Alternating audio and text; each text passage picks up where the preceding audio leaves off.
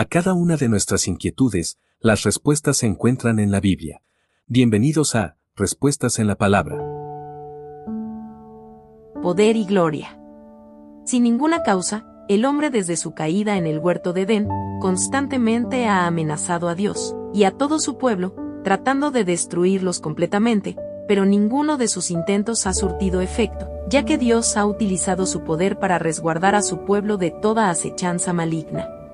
Además, en cada acechanza a su pueblo, Dios ha manifestado su gloria, ya que no solo los ha protegido, sino que también les ha dado victorias milagrosamente. La misma protección que Dios dio a su pueblo elegido en el pasado, la da en el presente a cada uno de sus hijos. Por eso todos los que hemos aceptado a Cristo Jesús en nuestro corazón, podemos tener la certeza de que nuestro amado Padre Celestial nos brindará todo su cuidado y protección.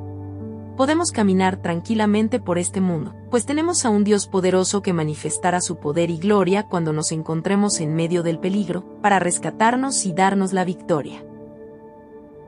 Salmos capítulo 76 versículo 9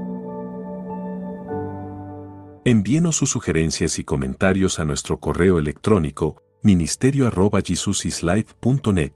Este programa es una producción de Jesus is Life.